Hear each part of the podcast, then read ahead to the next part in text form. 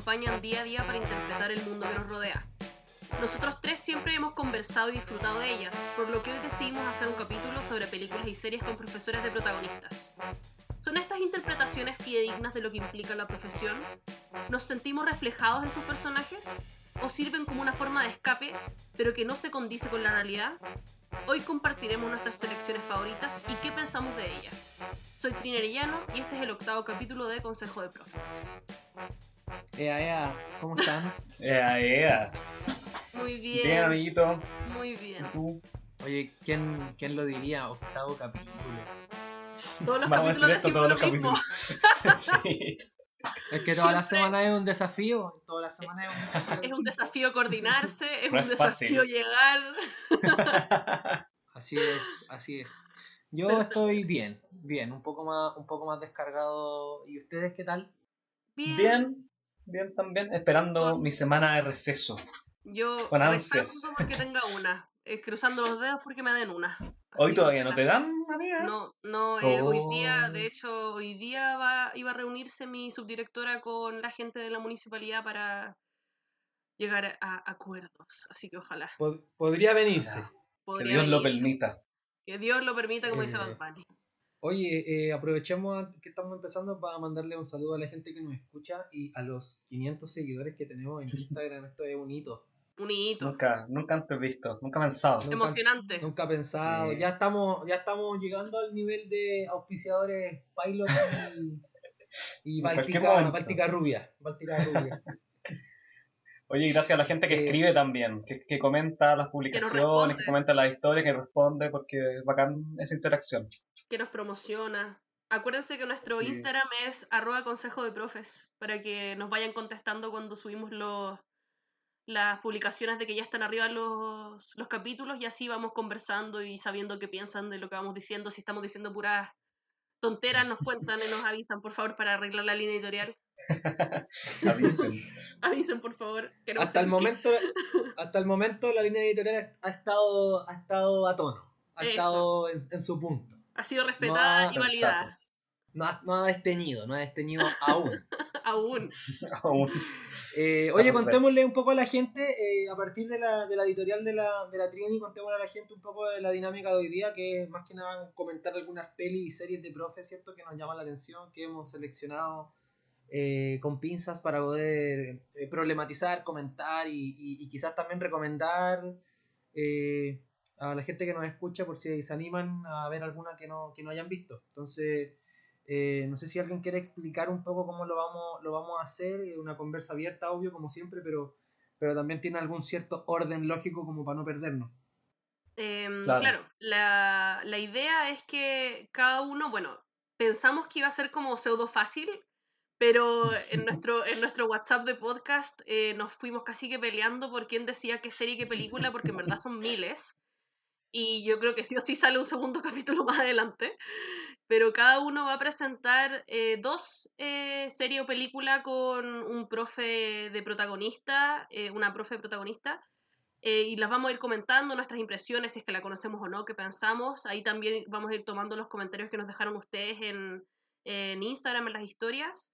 Y bueno, si nos sobra tiempo, tenemos ahí una tercera película o serie cada uno pensada para poder ir también abordándola, aunque yo creo que imposible porque hay mucho que decir.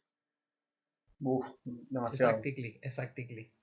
Eh, Trini, ¿querés comenzar tú contándonos un poco qué seleccionaste y Ya. por qué? Buenísimo. Yo seleccioné dos películas, La sonrisa de Mona Lisa y Los coristas. Em, la primera, más bien la segunda, Los coristas la seleccioné porque haciendo este ejercicio, pensando en películas y en series que, que tenían profes de protagonista, me di cuenta de que yo Los coristas la vi en el colegio cuando estaba en, yo creo que segundo medio, una cosa así. Eh, y me impactó muchísimo, es una película hermosa con un soundtrack maravilloso y yo creo, pensándolo ahora en retrospectiva, que puede ser una de las películas que influyó en mi decisión de ser profe.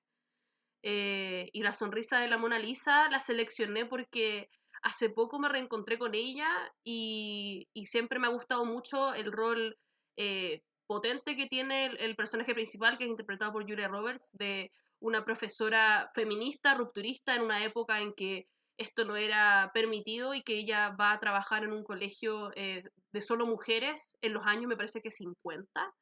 eh, y le presenta a las mujeres aprendizaje y la opción de, de, optar a una vida distinta a pesar de que ellas tienen eh, ya muy claro el rol que deben seguir, que es el del matrimonio, la familia, etc.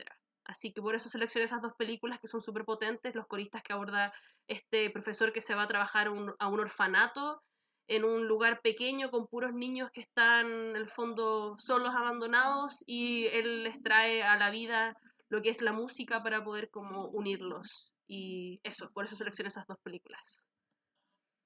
No sé si las han visto.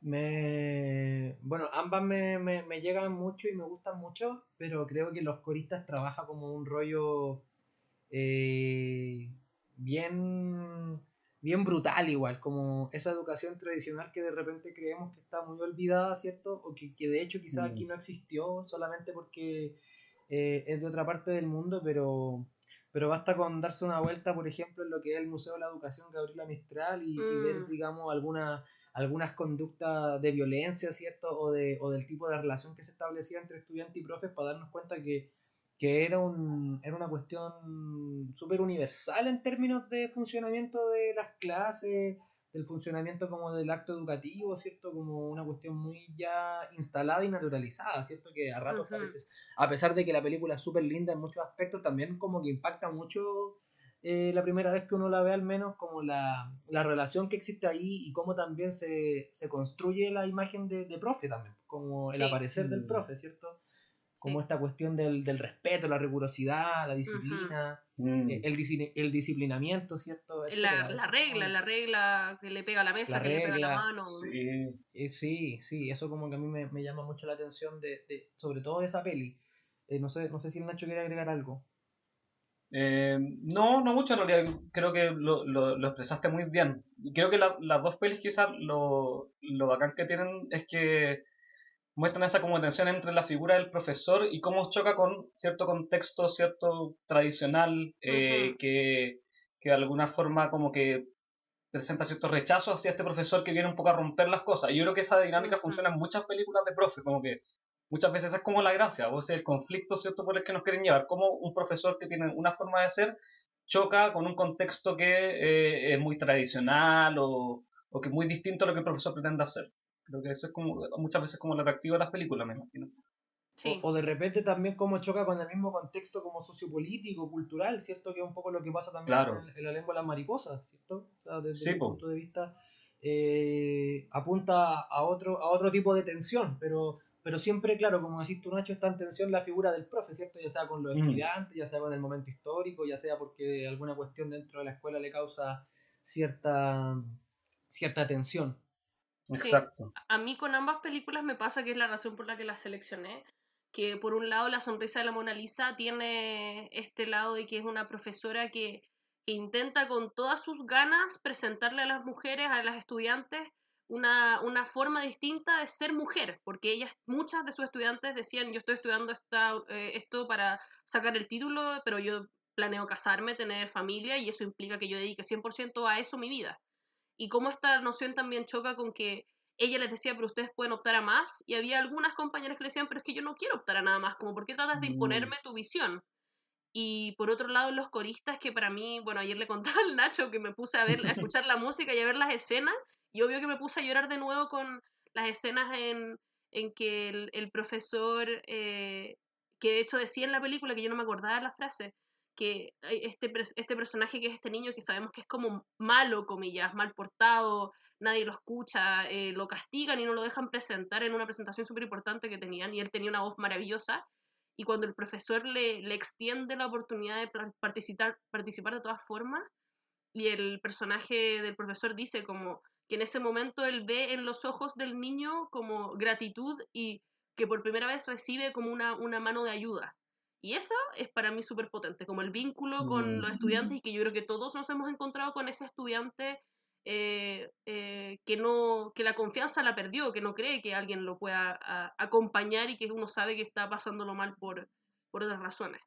Suena muy como, bueno, es como el típico como discurso terrible del, del como, como, ¿cómo decirlo? Como del profesor que viene como a comillas salvar a un estudiante, que es típico, pero yo creo que también hay un, hay un dejo de verdad en torno a la importancia de, de crear un vínculo y de que, lograr que un otro confíe en ti y crea de verdad que tú quieres ayudarlo.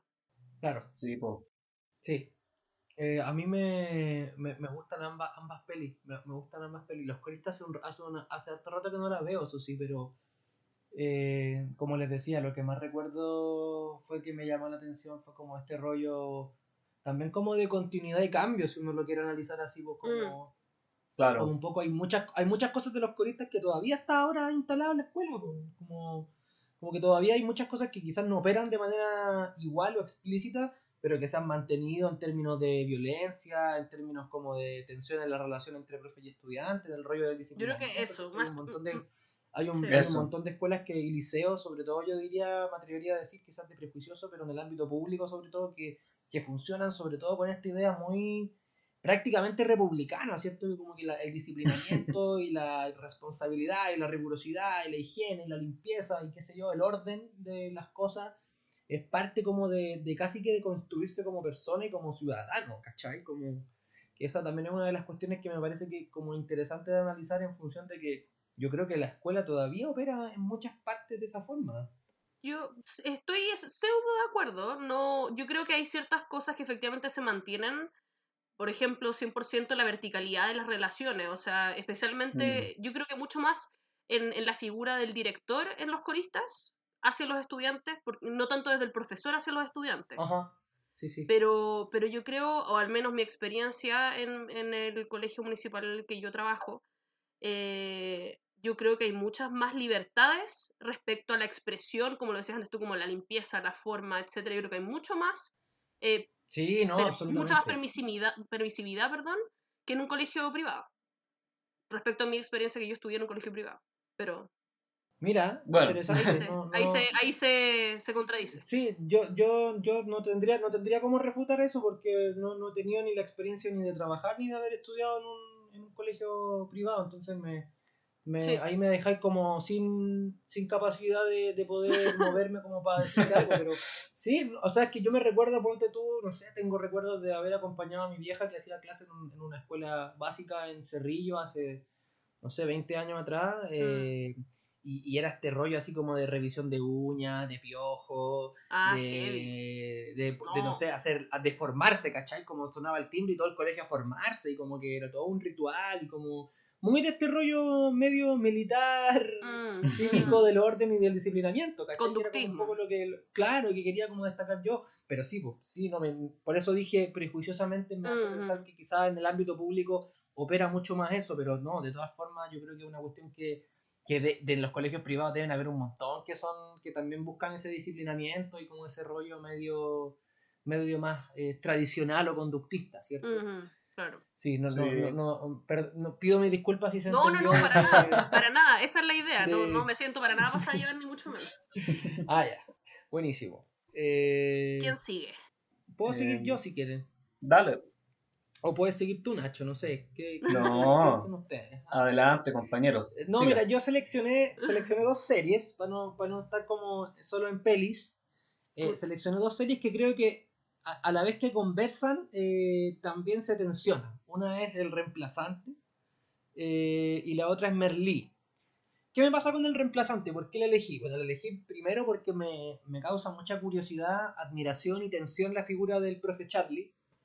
Eh, este profe que es ingeniero, ¿cierto? No es profe, de hecho, no es colega, es ingeniero.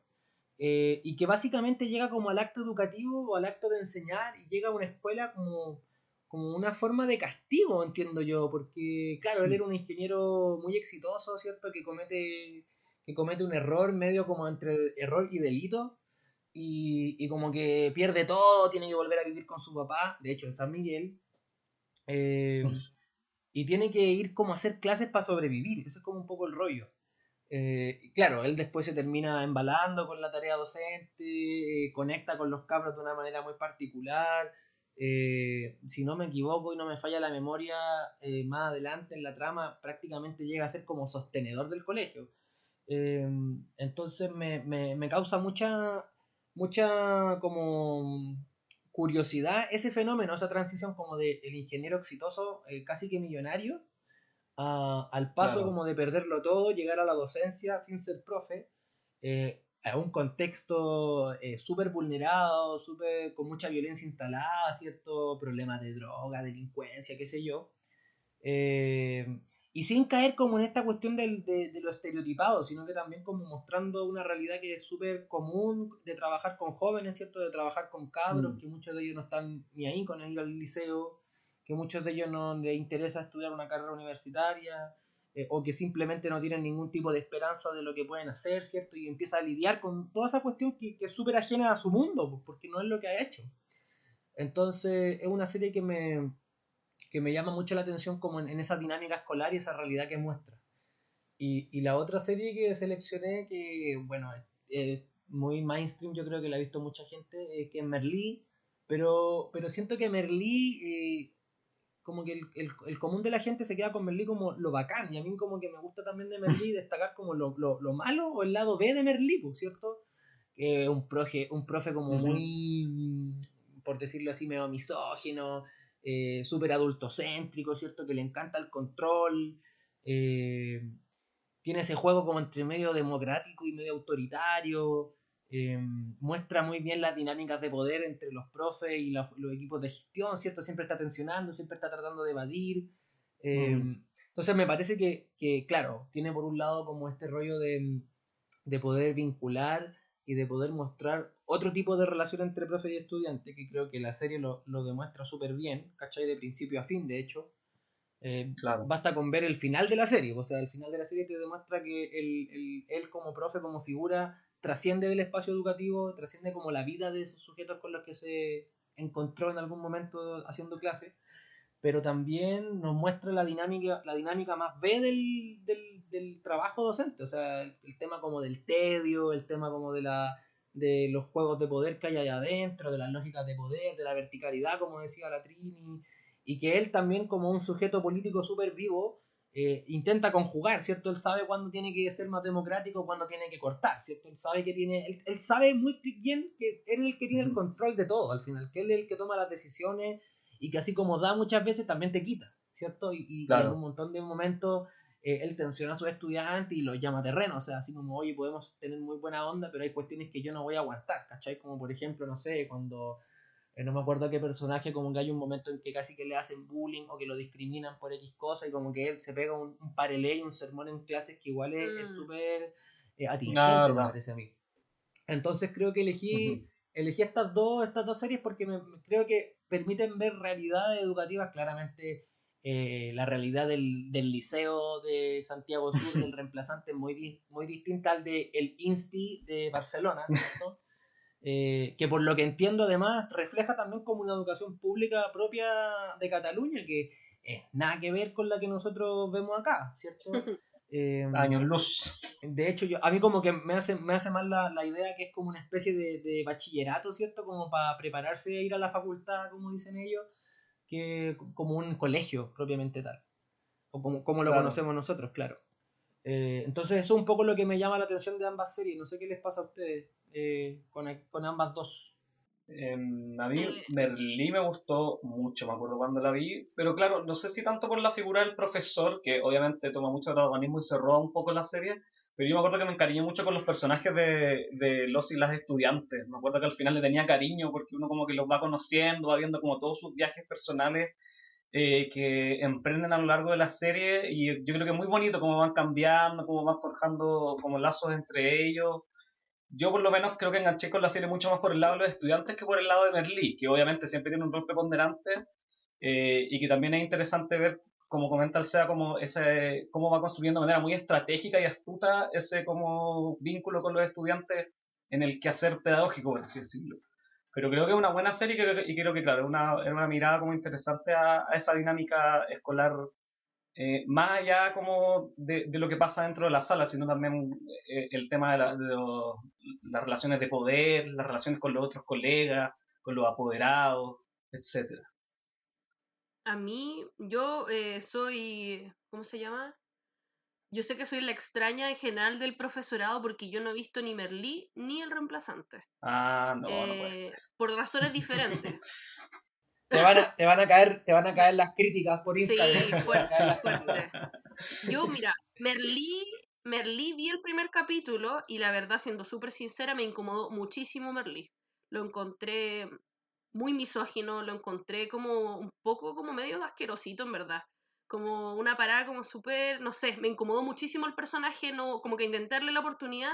De hecho me pasó que los personajes de los estudiantes los encontré muy bacanes, tenía muchas ganas como seguir viéndolos a ellos, pero Merlí en sí mismo, mm, no, como que me complicó el, el hecho de que, que transgrediera tanto el límite como con la vida personal suya y de los estudiantes que yo entiendo que tiene todo, que bueno, que ese es un tema también para mí en general, porque obviamente uno, uno puede transgredirlo hasta cierto punto para poder formar vínculos, pero creo que también hay que tener cuidado porque uno es el adulto y los otros son menores de edad. Entonces eso a mí me, siempre me complicó mucho.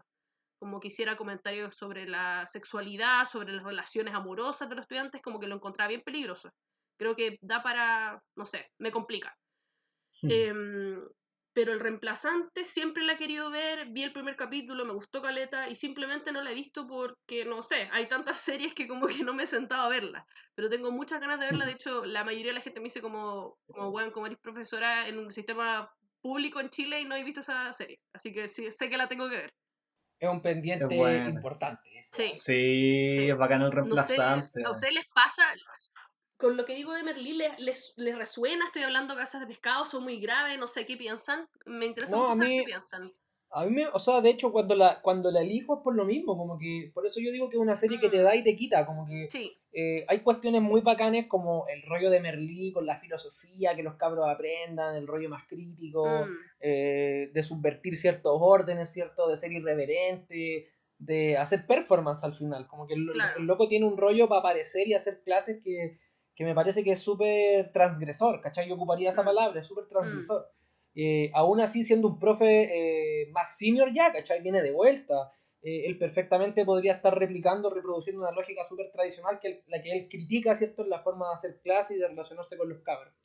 el lado B que yo decía que es un poco lo que, a, lo, a lo que decíais tú, Trini, y yo concuerdo, ¿cierto? Que este es un rollo, él es un weón súper machista, súper misógeno en ciertos momentos de la mm. serie, y si viste solamente el primer, el primer momento y te chocó, yo te diría que por lo menos hay unos cinco momentos más entre varias temporadas que tiene que, que esa cuestión se acentúa, ¿cachai? Cuando llega una colega y él se siente que como que le remueven el piso, mm. eh, cuando él quiere tener más poder dentro de la escuela y tiene que también eh, de alguna forma eh, generar una tensión también con una mujer, ¿cierto?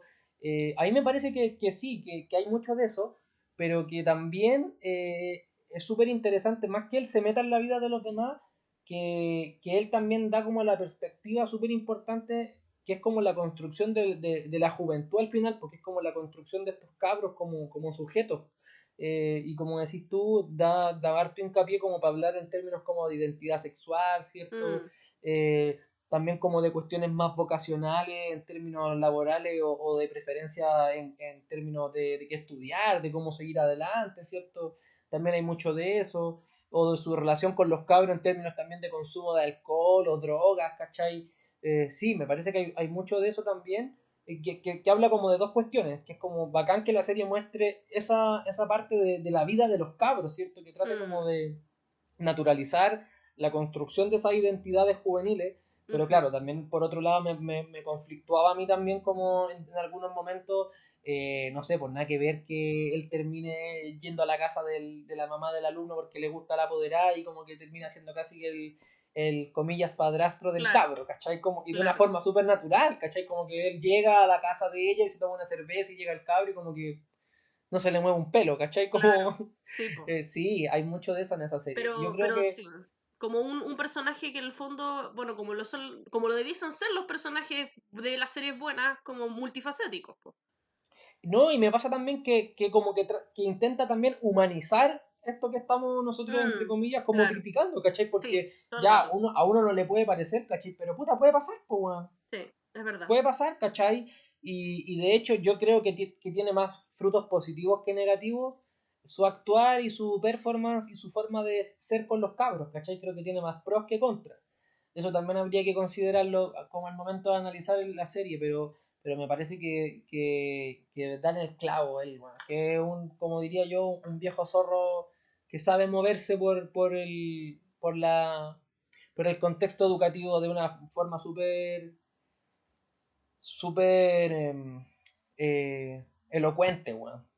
Sí, eso, así lo, lo definiría yo. Oye, Nachito, cuéntanos tú también qué nos trajiste en este capítulo para poder ir comentando sobre series o pelis de profes. Ya, amigo. Eh, a mí me costó harto decidirme, ¿eh? porque creo que hay, hay mucho para, para, ver, pero elegí dos películas. La primera es La lengua de las mariposas y la segunda es Entre, le entre los muros. La lengua de las mariposas, mucha una película a la que yo le tengo mucho cariño, me gusta mucho, la encuentro muy bonita, muy linda la manera en que se cuenta la historia de un, un profesor ya mayor que de hecho está a punto de jubilar, ¿cierto? Profesor Gregorio, y cómo establece una relación con un alumno que acaba de entrar a la escuela, con Moncho o Gorrión, un niño pequeño, no sé cuántos años, pero que está entrando a la escuela en el fondo. Y todo esto en el contexto de un pueblo chico, creo que como en la zona de Galicia en España, y en el contexto político eh, marcado por los inicios de la guerra civil, eh, que se da ahí en los años 30, ¿cierto? Eh, a mí me gusta mucho la película, bueno, como película en general me gusta mucho, como decía, creo que es muy bonito cómo se describe eh, se cuenta esta historia, ¿cierto? En este contexto complejo.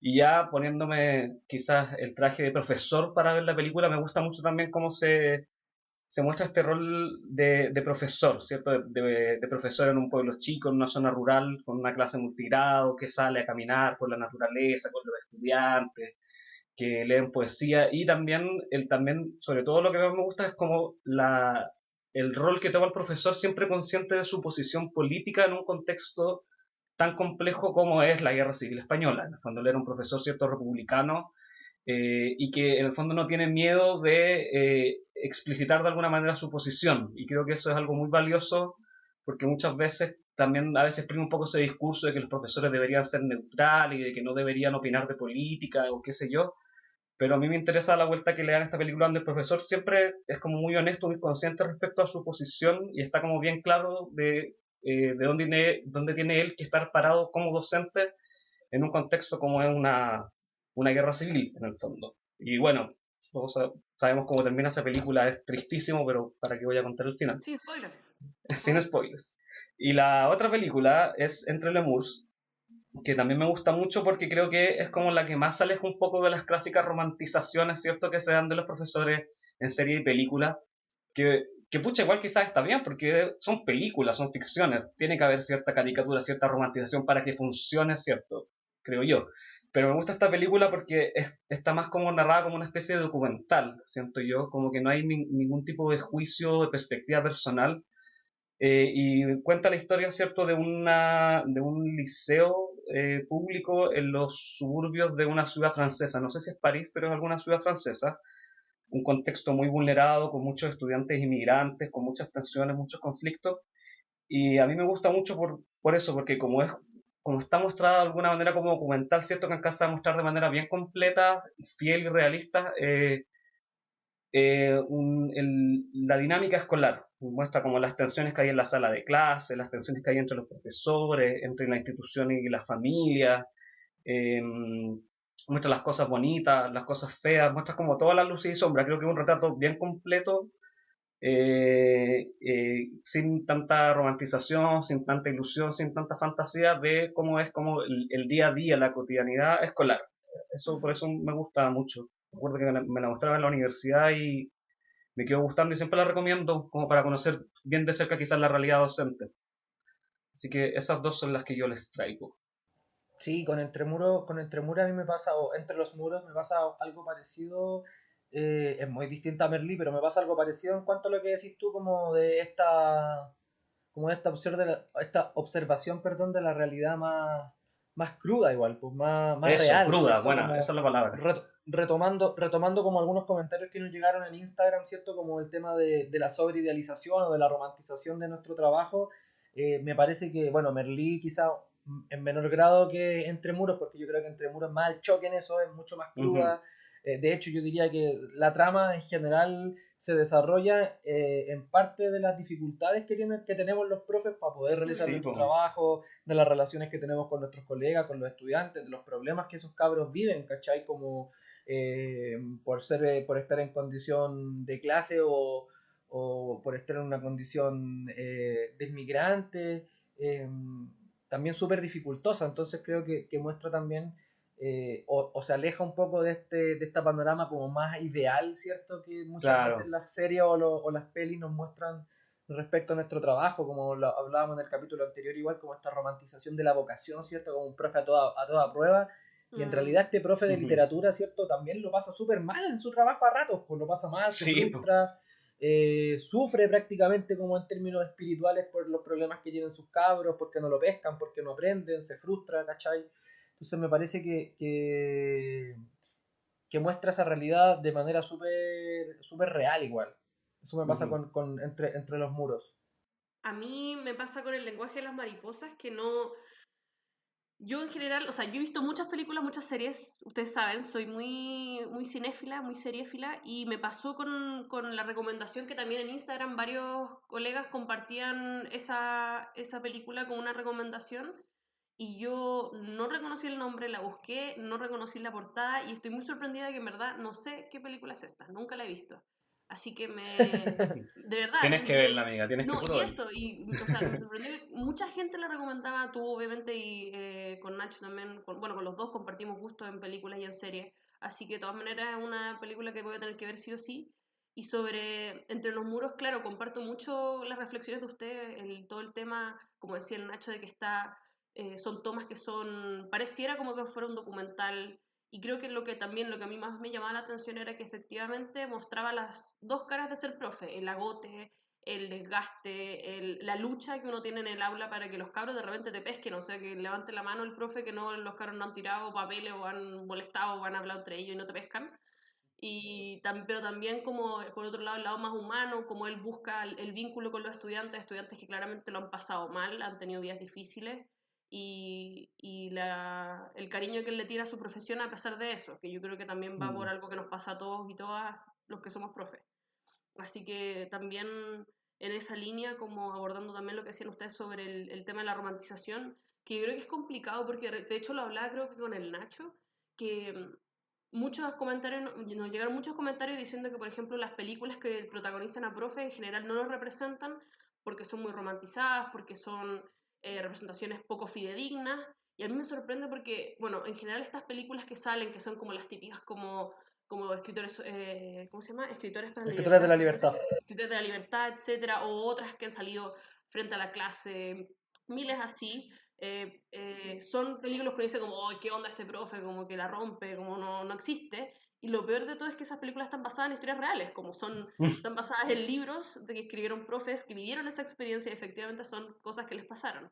El problema está no en que esos profes no existan, sino que existen, pero que obviamente son la minoría. No, no todos tenemos esa capacidad, comillas, o tenemos la mm. necesidad de actuar de esa forma, que es como muy como el síndrome de, como del, del profe que salva al estudiante y lo saca de su espacio vulnerado. Que obviamente sabemos que es muy difícil, es muy difícil, o sea, hay muchos, muchos elementos, todo, a todos nos gustaría, obviamente, pero hay muchos elementos que confluyen en eso. O sea, sí, algo, absolutamente. No, de hecho que me hace mucho sentido lo que decís y, hago como el vínculo con el mismo reemplazante, por cierto, como esta historia, esta historia del profe Charlie que llega sin ser profe a una escuela se afronta a un montón de problemáticas y, prácticamente como que termina siendo sostenedor de la escuela y la salva, ¿cachai? Como, como esta, esta ficción que sí, o sea, de hecho es una serie que me gusta mucho, que me gusta mucho porque muestra, como decíamos en algún momento, eh, problemáticas, tensiones, mm. realidades. pero claro, también cae, cae, cae en este como, no sé si hablar como de romantización o, idealización, pero sí, como que hay un hay un, hay un factor que no es menor, que es como, como que se salta o evade un montón de políticas estructurales que nos atan de manos como para poder hacernos responsables de esas problemáticas. Bueno, yendo más profundamente, se supone que esas problemáticas no debiesen ser eh, parte de nuestro trabajo, ¿cachai? Como claro. nosotros deberíamos estar preocupados de que los cabros aprendan y que se desarrollen dentro de un montón. estoy, estoy siendo súper eh, pedestre en mi definición de nuestra tarea, pero a lo que a lo que voy es que uno no, no debería estar preocupado de ser sostenedor de la escuela para que la escuela desaparezca. del claro. Claro, eso es un poco como lo que estoy tratando de decir. Entonces, sí, me hace sentido y, comparto mucho los comentarios que nos llegaron, ¿cierto? De hecho, hay una colega, hay una colega que queremos mucho que nos dice, eh, nos dice así tal cual. Nunca he visto una donde me siento identificada 100%, creo, mucho mártir e idealización. Y yo creo que sí, en parte, en parte como lo que estamos, las cosas que hemos presentado y hemos discutido en este capítulo, como que también en, algún, en algún margen, aunque sea mínimo, se relacionan mm. con esa, con esa idea, ¿no es cierto? Como que hay problemática, pero igual hay idealización. Yo. Es que. Ah, ah perdón, Nachito. No, dale tú, Nachito. No, es que a mí lo que me pasa, eh, pues, yo siento que para ver estas películas o series que, que tienen profesores o que se sientan en el rol de, profesor o profesora, yo como que tiendo a desdoblarme un poco, como que las veo mm. por un lado como, como un simple espectador de una película, porque es una película, una serie, es una ficción, y también las veo como profesor. Entonces cuando las veo como ficción, como película, las disfruto, a veces me inspiran alguna, a veces no tanto, me río, me da pena, me emociono, qué sé yo. Pero cuando las veo como profesor, obviamente, desde el rol de profesor, como que también me muestro muchas veces escéptico de esta idealización y romantización. A veces me acuerdo que una vez echamos la talla con, con el Seba, creo, con el Mario, como, oye, Merlí, ¿en qué momento llena el libro de clase? Y, parece que Merlí tiene solamente un curso, porque los profesores tenemos, hacemos clases como cuatro cursos al mismo tiempo, pero él hace clases siempre al mismo curso y tiene como cuatro estudiantes. ¿Cuándo llena el leccionario, Dios mío? Claro, ¿cuándo llena el leccionario ese tipo? ¿Cuándo planifica? ¿Cuándo corrigen a esos profesores? Pero claro, como es una película, como es una ficción, esas cosas no te las van a mostrar porque tiene que cumplir con ciertas convenciones propias de la ficción para que la película sea atractiva, para que haya un héroe que lo salva todo y hay un villano y qué sé yo. Pero está bien, obviamente, darle esa mirada crítica y, siempre eh, tomar distancia con estas romantizaciones porque igual al final tienden a idealizar ciertas figuras y alejarle un poco de la realidad. Y por eso me gusta tanto a mí entre Lemurs, siento que es como la más fiel y la que te muestra como todas estas contradicciones y tensiones y que te muestra al profe como un ser humano al final, un ser humano que se equivoca constantemente, estamos equivocando como, los profesores, como dice, nos conflictuamos, nos frustramos, etcétera. Claro, o sea, yo ahí concuerdo con lo que dice la Trini, como de que te muestra esa película en particular, te muestra como los pros y los contras, como las cosas buenas, las cosas malas, las frustraciones, las alegrías, qué sé yo. Trin, ¿tú querías ir con algo, algo Sí, no, solo, para cerrar, que yo también, ah, hubo comentarios de personas que decían que aman esas películas que le encantan, y yo debo decir, soy una persona muy, eh, ¿cómo se llama? Como, no sé cómo decirlo, como, me gustan esas películas, las disfruto caleta, eh, o sea, bueno, yo les conté el capítulo pasado que yo entré a trabajar por esta pega, a esto, o sea, esta pega por esa, esa institución que no nombraré para no ser demandada, que, que, se basa y que se nutre de la, de la idealización de nuestra profesión. Y yo tengo que ser súper sincera y decir que yo disfruto caleta esas películas. Me encanta, me, me leí de, de, profes que han, han, hecho estas cuestiones maravillosas que nadie hace y, me, y debo decir que me inspiran caleta. No, no necesariamente replico todo lo que hacen, pero sí me inspiran a tener como una visión de que de, de, menos pesimismo, porque siento que también, obviamente, uno trabajando en el aula, uno sabe que hay, uno puede hacer cosas hasta cierto punto, no vaya a cambiar, no vaya a cambiar el sistema educativo, no vaya a cambiar necesariamente todo lo que los rodea, pero puta, me, me, me gustaría pensar que puedo tener un impacto importante, al menos en la vida de algunos de mis estudiantes, y, y esas películas me, me nutren con eso, eso me entregan, ¿cachai? Eso. Claro, al menos para, a mi gente, a mi gente romántica positivista como, como uno. ya, bacán. Eh, Nachito, ponnos la, la cortina, que vamos con, con el temita del día de hoy. Eh, lo va a poner la Trini, así que Trini, preséntanos qué, qué va a sonar.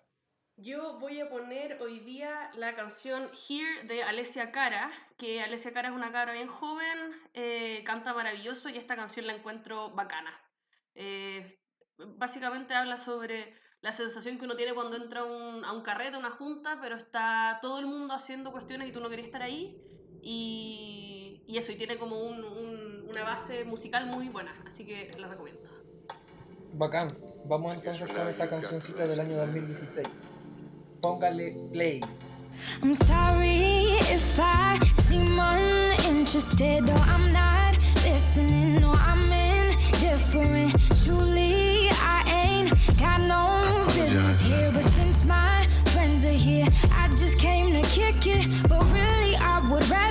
at home all by myself, not in this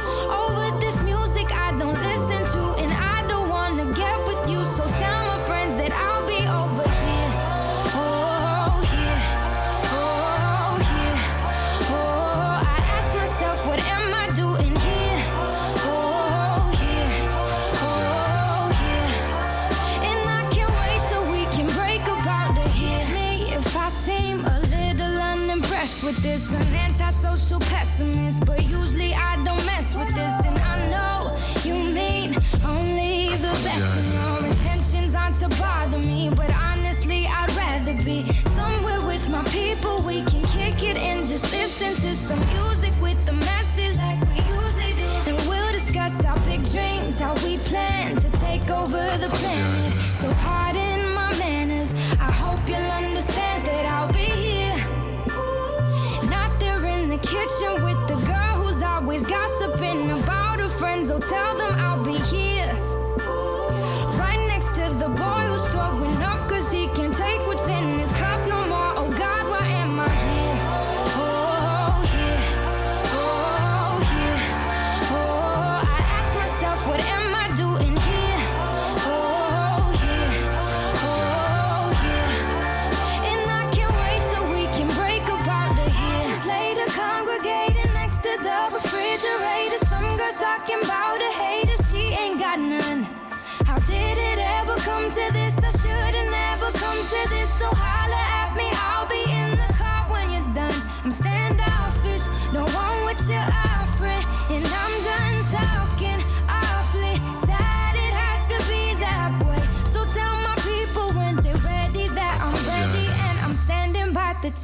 with my beanie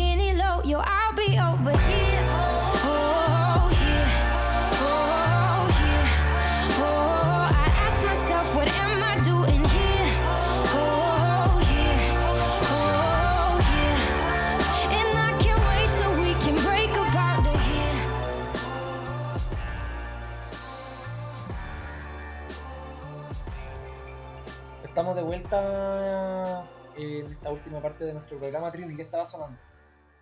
Estaba sonando Alessia Cara con la canción Here. Súper, ahí por si a alguien le gustó para que la busquen en sus plataformas digitales eh, y le ponga play. Oye, vamos con la sección más solicitada, famosa y espectacular de este programa que hemos levantado. Eh, vamos con las recomendaciones pedagógicas de esta semana. ¿Quién quiere partir? Eh, yo parto. Esta semana, bueno, hicimos varias recomendaciones pedagógicas previas. Implícitas. de- de- implícitas, claro. Pero yo esta semana quiero recomendar un disco que me lo mostró mi queridísima amiga Mari Santiago, que compartimos harto gusto en música. El disco se llama What's Your Pleasure y es de la artista que se llama Jessie Ware, es del 2020. Y el disco me gustó caleta porque tiene una onda medio disco, medio Donna Summer, como como bien vuelta a lo, como a música que uno escucha en la Blondie. Así que lo he disfrutado caleta y lo recomiendo muchísimo. Súper. Bueno. Eh, Nacho, Yo quiero recomendar una serie animada, eh, muy fácil de encontrar porque es, es- la serie es como presentada por una revista española, parece que se llama Yoro Kogu, es con Y, con K y con B larga, y es una serie que siempre la publican en su Facebook, también en su Instagram, que se llama Un Mundo Sin. Y es muy divertida, súper simple, en verdad. Tiene la, la consigna es que se imaginan en cada capítulo cómo sería el mundo sin algún elemento en particular. El primer capítulo, por ejemplo, es un mundo sin bolsillos. Entonces, Oh, la- el- los animadores te muestran cómo viviría la gente si es que no tuviésemos bolsillo. Y anda la gente con todas las cosas como en las manos, algunos tienen como un balde donde guardan su billetera, sus monedas. Y en verdad muy chistoso, al final es más una serie de humor, pero también un poco como que te vuela la cabeza porque te lleva a imaginarte de manera un poco incómoda cómo sería el mundo, no sé, sin bolsillo, sin asiento, hay otro que es como sin esfera y todos los seres humanos son como medios cuadrados, otro que me acuerdo que era sin botella, otro que es como sin escritura, creo que ya llevan como 15 capítulos, van sacando creo que uno al mes o cada dos meses, y son muy chistosos y también creo que sirven mucho para estimular la imaginación. De hecho, yo lo he usado algunas vez en clases como para hacer ejercicios de creación y han funcionado súper bien. Así que ah, los recomiendo, son como 10 minutos cada capítulo y muy divertido y creativo. Un mundo sin. súper. Bacán. Oye, yo voy a ser muy mainstream para estar muy a la moda y voy a recomendar eh, La Jauría para que todos la vean. Eh, está en Amazon y obviamente ya está pirateada en eh, nuestra plataforma de pirateo favorito, Favorita. Streamio. Streamio, por favor, pueden buscarla allí y verla. Eh, es para verla en un día, yo me la vi en un día y sobre todo porque tiene un elenco bacán, está, hay mucha gente bacana, está, bueno, la, eh, la Daniela Vega, está la Antonia Segers, está Alfredo Castro, Eh, harto, harta gente, Marcelo Alonso, De la escena. gente muy, gente muy escena y muy bacán, eh, así que yo la recomiendo mucho, tiene una trama súper interesante. Eh, a rato sí, media fantástica la encontré yo, como que se caen algunas cuestiones, ahí leí unas críticas que hubo en internet como porque aparecen Mm. los camarógrafos en un reflejo, qué sé yo, y me di cuenta la verdad. Eh, así que la recomiendo harto como para entretenerse, para ir pensando algunos temas y eso. Bueno, Buenísimo. Estaríamos por hoy día. Les mando un abrazo, cuídense mucho. Eh, saludos a la gente ahí que vamos a estar haciéndote preguntas para el- la próxima semana. Insta. Abrazos, difúndanos. besitos. Sí, Abrazos, amigues, que estén Abrazos, muy bien. Cuídense. Chau. Chao.